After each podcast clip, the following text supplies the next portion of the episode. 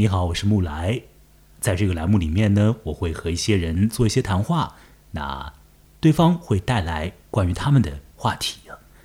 这次坐在我对面的谈话者叫做小脑，小脑是第一回参加我的节目，欢迎小脑过来，呃，和大家打声招呼啊。小脑你好，你好，我叫小脑。嗯，小脑这回要来谈的话题叫做在长江旁边租一个仓库啊。大概是这样的一个题目，是不是？嗯嗯，好，我先来跟各位描述一下目前我对这个题目所知道的一些信息。完了之后呢，请小脑再来说说这仓库的故事究竟为何。我知道现在呢，小脑是一个在读社会学的这个本科生，而他即将不久就会毕业了。之后，他想要去考一个人类学方面的研究生。呃，他曾经在长江尽头的边上租了一个仓库。呃，各位你知道，我也住在长江尽头，我的老家在崇明岛，而小脑所租的那所谓的仓库呢，它位于长江另一侧，在上海的宝山区。他在那儿租了一个空间，那个空间本身是一个仓库，小脑也称它为仓库。小脑使用他自己在呃读大学之外去打工所挣来的钱，租了这么一个空间。他究竟为什么要租一个仓库呢？他租了有一年之久，而离开那个仓库的时候，我听到小脑告诉我讲呢，这里面啊是带着很深的情感的啊，甚至于在这个仓库里头，可能还产生了一些 情感方面的问题啊。好像是那么一回事情，呃，那么小脑说，呃，呃，有一些的要去读人类学的，呃，这个学生，好像是怀揣着一种想法，就是说不太适应，呃，本身自己所在的环境，想要去另一个地方，或者说逃到另一个地方去，所以选择了人类学这个专业。而小脑跟我讲，租一个仓库。也许也和逃离一个地方有关。这是怎么回事？一个年轻的女大学生要在长江边租一间仓库，为期一年。随后，她带着复杂的情感离开那间，其实在我想象之中可能也比较空的房间。现在，让我来请小脑来补全她的这个故事啊。好了，小脑，你可以开始讲了。呃，我们就从。这个仓库到底是怎么一个形制的仓库啊？它有多大啊？它的位置到底在哪里？你从什么时候开始租？为什么开始租？开始说起吧。嗯，好，请讲。先从就是为什么开始租吧。一开始是我朋友租下来的。嗯，当时是疫情前，然后他先租了大概两个月，然后叫我过去玩儿。我们当时打算一起做乐队来着。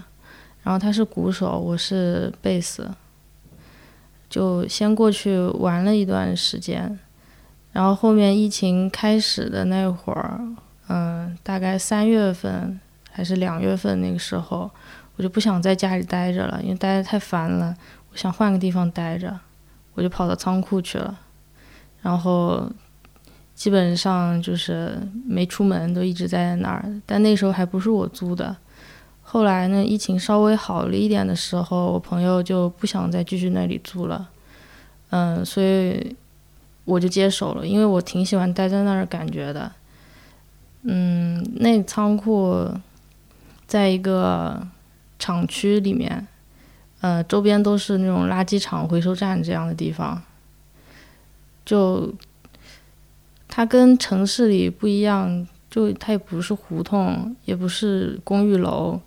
嗯，也不像那种乡村的那种地方，它是一个很奇怪的地方，一个工业区里面的一个厂房的一个区域里面，他们嗯就在一楼，也没有人管你，也不会有什么物业啊这种事情，也不会有邻里之间的事情，你出门就看到工人、垃圾车，嗯，和一些收废品的人在那里。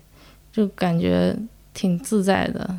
嗯，诶，这个地方离开这长江有多少路啊？你走过去要多久？我要走到河边的话，大概就是走出那个厂区五分钟哦，是江边哦。就到江边了。对对对，到江边。好了，你等一下声音可以讲的再大声一点，可以自在一点的讲哦。嗯。好，呃，刚刚你的描述里面给了我一些信息，就是说这个地方本身不是你租的，后来你接手了啊。对。那在租的时候呢，是疫情发生之前吗？就是他租的时候是疫情之前，然后我接手的时候是疫情稍微好一点的时候。那我大概知道这个时间了。呃，我想听。这个广播的人也应该会大概知道这个时间的。嗯，好啦，所以在这个时间里面呢，我想你应该是可能是大二、大三、大三、大三，嗯，毕业的。嗯，所以这个地方它本来是要作为一个呃乐手的练习场所，也不是，主要是用来住的，只是顺便可以那个 玩一下。啊，了解了啊，就不会扰民嘛，那地方也没有民。嗯。所以你去那个地方的话，我刚听到就是，嗯，某一种所谓的逃离，大概是指，呃，逃开你本来的那个生活的节奏，也逃开那个，呃，好像是城市里面的那种，呃，基本可以想象到的那种状态，嗯，是吧？呃，还有什么样的这个意味吗？你说到的，你租一个仓库是在逃离一个地方，嗯。它离市中心首先距离上是远的，物理距离上，还有一个是社会距离上。在那个地方，你没有那种什么小卖部，在周围是要走一段很长，也不是很长，大概十几分钟才能走到。嗯，而且就是这个社会距离，它我。我不觉得我去乡村或者一个自然的地方，它就是一个远离的社会和自然不是对立的。我觉得反而远离社会是一个这样的地方，更加的是一个对立面，完全和就是上海这样一个地方毫无联系。毫无联系？也不是毫无联系，反正就是 也不没有不是毫无联系，联系很相关，是站在相反的面上的。嗯哼。呃，我也在你的那个仓库所在的位置区域周边住过一段时间，应该是一年的时间啊。嗯，我知道那个区域啊，它和上海市中心的确是非常的不一样哦，非常的不一样。为什么呢？就是那边有很强的那种工业地带的那种气氛哦。虽然那种工业本身可能并不强，但是它弥漫出去那个气氛很强。怎么讲呢？就是以前那边就主要的一个工业是宝宝钢啊，宝山钢铁厂在那里啊。呃，这个厂现在好像某种业务已经被降低了，被压缩了。但是这个厂区以及周围的这种地带，这个氛围、这个调子就在那边了。所以那边呢，呃，和市区就是很不同。然后马路呢也相对来说宽敞一点，这样啊。对你选择在那里，你说有一种社会距离，这是什么？你的学业里面的专业术语吗？呃，只相对于物理距离来说的，没有一个专门这样的词。嗯。好结果你接手了这间仓库之后，你就又在里面住了很长时间，所以前前后后就是有一年的时间，一年多。好，请你描述一下这个空间内部是怎样的？嗯，它大概有二十平左右吧，然后隔成了两层，就是底下是用来生活，然后随便干点什么事儿，就有一张沙发，然后有一个。呃，类似于厕所，但是其实没有厕所的地方。这怎么讲？它只有一个洗手池啊啊，没有那个排泄通道。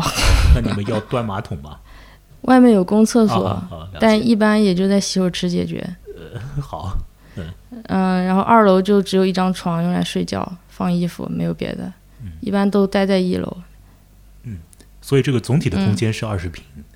那你隔成了上下部分，这样的话，这个空间就翻倍了，对，是吧？但其实也没什么用，就是二楼就是睡觉，有时候睡觉也懒得上楼，就是在沙发上睡。所以我了解了，所以你们租下来这个空间里面，它本身是一个仓库的用作是仓库的用途的。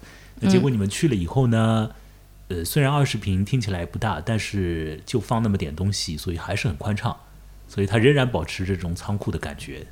你就还是称它为仓库？也不宽敞，就摆了挺多乱七八糟的东西。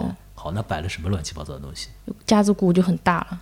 啊，然后还有各种音箱啊，乱七八糟的那个嗯杂物，嗯垃圾，嗯，就有些不知道谁的垃圾就放在那里，也没人出去扔。嗯，不是是有用的垃圾，也不知道是有没有用，反正就放在那里，啊就类似于一个真的是仓库的作用。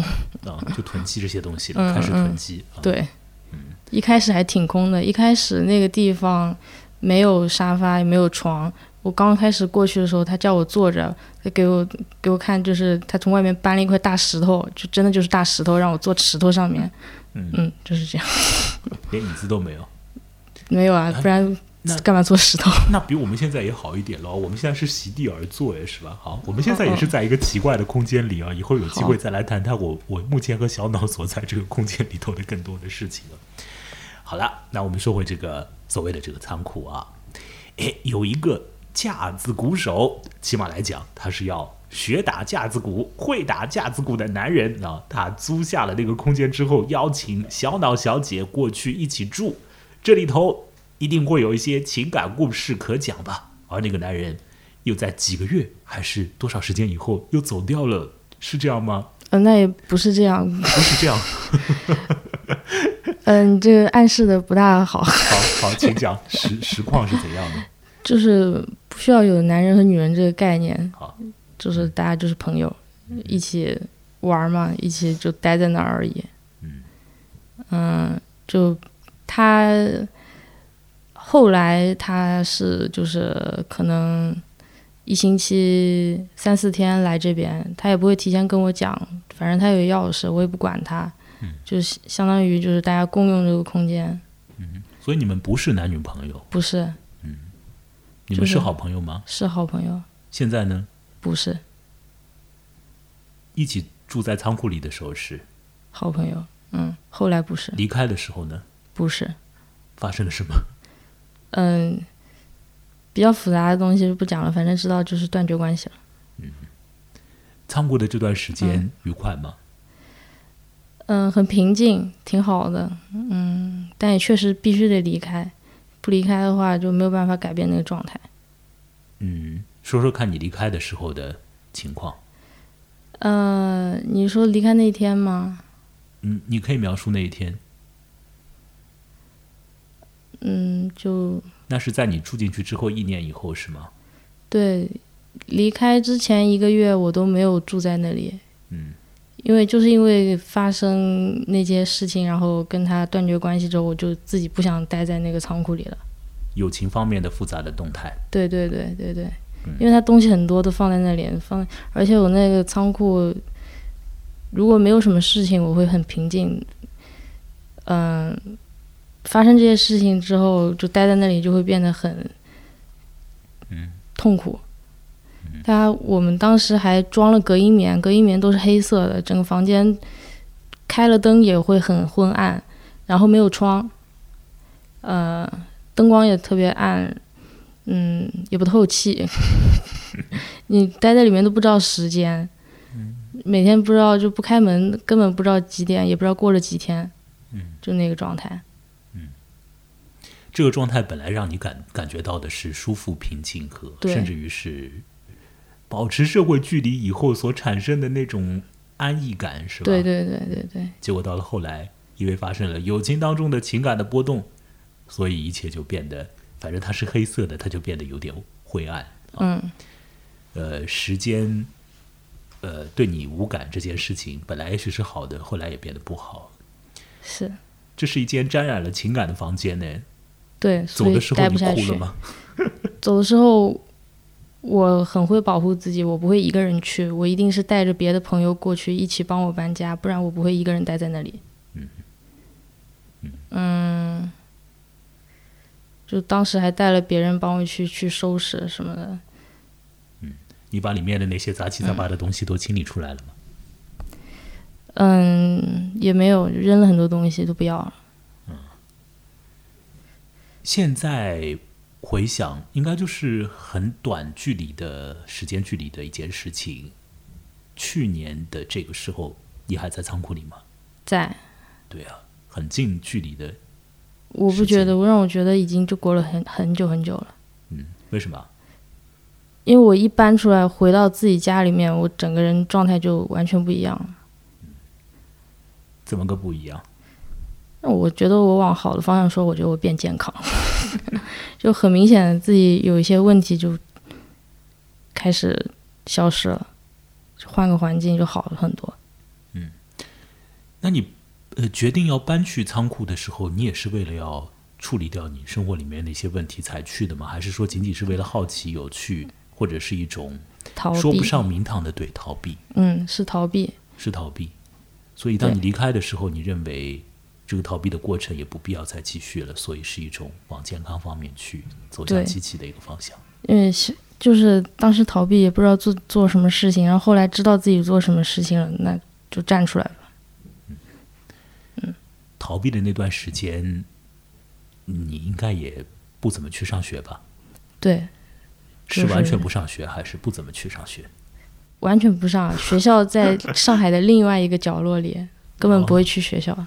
那这个学校会、给你下什么通知吗？说什么再不来就如何处理之类的？那没有，只要哦你他也不管你啊，就是呃能毕业就好。宽容的学校，好吧，反正你的学费还得交是吧？对他也，不再交一年嘛。嗯，啊啊，所以这样听起来，我本来以为你是就是很潇洒、很自在，然后呢自己做了一个自主的决定哦，就掏出自己打工期间所得到的零用钱。去租了仓库，哎，我们说说看这个价格吧。哦，你租那个二十平的这个地方，在上海的不是市中心，但也是上海这个大市区范围里面的一块地方嘛，对吧？那个你租了多少钱呢？一个月一千二。一千二，嗯，那听起来相比于市区的那个场所肯定是便宜的，但是也是我觉得对于学生来说也是一笔钱。但是你那时候在打工，所以你能付这个钱是吧？对我工资还可以。那好啊，以后说不定再来请你说说你做工作方面的一些事情，你再做一个呃有一点点另类的工作，是不是？那那个商业机密，这个以后以后可以聊啊。好，我我们说回来吧，就是我本来以为你是一个很自由主张，然后呢，很是奔放啊，很是毅然决然啊，很是知道自己的决定意味着什么的一个年轻的女子啊。呃，但我现在听下来，我发现也好像不是这样啊，很多事情就是被一个别的什么力量推了一下，于是你就从一个生活里面的位置，砰一下到了另外一个异样的位置啊！而且你觉得呢？当你进入那个位置的时候，那个空间不错，那个地方不错，那种社会距离让你感到安心，而这个地方啊，这个环境本身所有的一些情感，你说它不是爱情，但它是友情，所以它也让你感到安慰。所以这个故事好像有点不同了，和我想的本身的那种自主决定的那种故事有点不同。而最后离开的时候，似乎一些问题，呃，也被处理了，也转向到了好的方面。现在回看这段经历，你作何评价？住在那段时时间吗？嗯嗯，必经之路吧。嗯就嗯、我不觉得是外面力量推着我，我会自己做决定。嗯就是我一旦想通了，我就知道我该做什么。嗯嗯但那段时间我也蛮珍惜的，就是我最后会去离开之前，其实我还拍了一组照片。就我很舍不得那个地方，我不觉得我有后悔的地方。嗯，就拍那张照片，我希望能留住那些感觉吧。虽然它其实是痛苦的，但我也喜欢这样的痛苦。你觉得这是一个必经的过程对，嗯啊、我可以描述那个照片的嗯，状态吗？虽然我没有看到这张照片，这组照片，我想你不会给我看，但是我可以说这是怎么样的照片吗？因为你跟我说过，嗯可以吗？我可以说吗？那我先说，然后你再补充，好不好？嗯这是一组裸照，嗯，就是小脑小姐拍了她自己的裸体和这个空间组合在一起的图像，是吧？是，嗯你以此来作为一个留留念的。表达自己曾经经历过这段阶段。嗯，而且它虽然是痛苦的，但是是必经的，也是也许是有意义的，也让你变好的。最后你选择拍一些这样的照片和他告别，为什么？因为首先为什么要选择全裸？就是我觉得服饰是会干扰的，就是去掉所有的服饰，变成一个零的状态，更能融合那个地方和我记住它的感觉。嗯，就不会具有任何色情意味。反而我觉得，可能你穿一点会更色情，但是什么都不穿就很有力量，我会觉得更有力量。嗯嗯，但我自己现在也不会去看那些照片。所以我比较没有力量，所以还不敢做这种事情。所以你你对你是会看那些照片？我现在不看，啊，不会啊，它留存在那里。对，没必要天天看自己伤疤吧。哦，你还觉得它是个伤疤？嗯，但我很珍惜它，但我不会天天伤害自己。对，感觉得这是一个，也是一个需要有的伤疤。你的身上有真实的伤疤，在腿上有很多，有很多，不止在腿上，不止在脚上吗？嗯，就乱七八糟的疤吧，就是玩玩哪里帅的什么的。对，因为你是一个会滑板的女的。嗯嗯对不起，我又用了一些标签啊，嗯，没事之类的。嗯嗯，但反正就是女的嘛，所以 也可以原谅啊。好啦，小脑小姐来分享了她的故事，是关于一个空间的故事啊。呃，各位觉得怎样啊？好像也是比较无意义的一个阶段，但是对于个人来讲，有它的道理，有它存在在那里的道理。我们总是要换一些地方过过看啊，试试看不同的感觉，感觉一下不同的这个空间和环境。有的时候，在城市里也好，啊，在你住的地方，不论它是否是城市、是城镇还是是农村，无论是哪里，有很多相像的地方。你混迹其中，或者说你不得不在那里，你被很多秩序化的东西也推动了。你知道你明天该怎么做，可是你不一定知道这是不是你自己要做的事啊。有很多情感，你也可以归类，这是爱情，这是友情，但是有一些你可能闹不明白，你大概也就把它放在一个笼统的抽屉里，说好吧，这不是爱情啊，这是友情。也许需要有一些另类的地方、另类的场所、另类的时间、另类的时空，让你可以以一个相对来讲对自己坦诚的方式去度过一下，感觉一下里面的黑，感觉一下时间和你走开，感觉一下不同的空间，然后无论是变好还是变坏，这段无意义的经历对当事人本人都产生了意义哦，至少短期来看是这样，是吧？我觉得很有意义。我不认为它无意义，哦，那你要是说意义何在吧？就像这个伤疤一样，嗯就是我脚上的伤疤。嗯，我当然不希望它发生，但是我很喜欢这个伤疤。嗯，你很喜欢，嗯，我我觉得他挺好的，在这里，他会留下来。嗯就是当时的感觉肯定是非常难受的。嗯。但是现在，呃，也会难受，但是就是这种感觉才是我最珍贵的一个东西。如果再追问一下，你的这个难受具体难受在哪里呢？是难受在你过了一段蹉跎的一年，还是说难受在一个好朋友和你闹了别扭，以至于大家断交？还是难受在这间房间怎么就那么的黑呀、还是难受在哪里？其实都有。就我当时在那儿的时候，我以为我会一直住下去的，我不觉得我会离开。嗯，你说了一个很有意思的感觉。嗯好，你再说说其他的。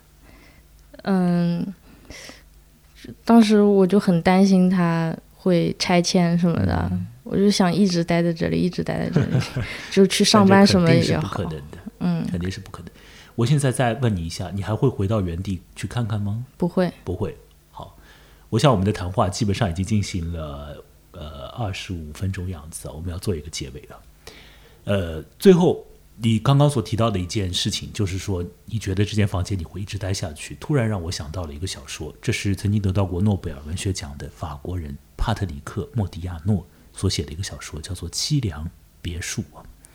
那他的很多的情节我就略去不谈，只说呢，里面的确有一个空间呢，这是一个年轻的男人，呃，像是少年一般的人呢，他呃搞到的一个空间。他觉得呢，在里头可以和一个呃怪怪的女明星待在一起啊。我我说怪怪，因为对方到底是不是女明星，可能也搞不明白啊。反正这个年轻男人，他觉得说他可以在一个房子里和另外一个人在那里，并且呢，他完全的相信，这就是一直在那里，一直在那里。房子也会一直在那里，感情也会一直在那里，人会一直在那里，时间会一直在那里，都会一直在那里。在那里的那段时间，从日后看来，是一种逃避，是一种意识上面的混乱，是一个年幼无知，是一种狂想啊，是一个呃完全不清楚什么是真，什么是虚的那个年纪所会做出来的事情。这个小说建立在一种对于回忆的感觉之上，呃，很真实的一种感觉。你觉得待在一个地方，这个地方会永远在，但是实质上这绝对不太可能发生和做到。但是你曾经在那里，这就是有意义的。好了，谢谢小脑来分享你的故事喽。不用谢。嗯，好像它也谈不上是一个故事哦。嗯，也许是分享了一些感觉。分享了一些你描述出来的回忆里面的，很是这个这个这个，呃，也有很多东西还要补足，但是你只是稍微点到了一点哦，比如说里面的这个情感问题啊什么的，我相信是一个很有意思的故事了，但是你呃不太愿意讲，那就不必再讲了。呃，谢谢你说这个仓库的事情，那我们这次就聊到这里，下一次也许可以请你第二次再来谈谈其他的感觉、呃经历和故事。谢谢小脑，再见。谢谢你，再见。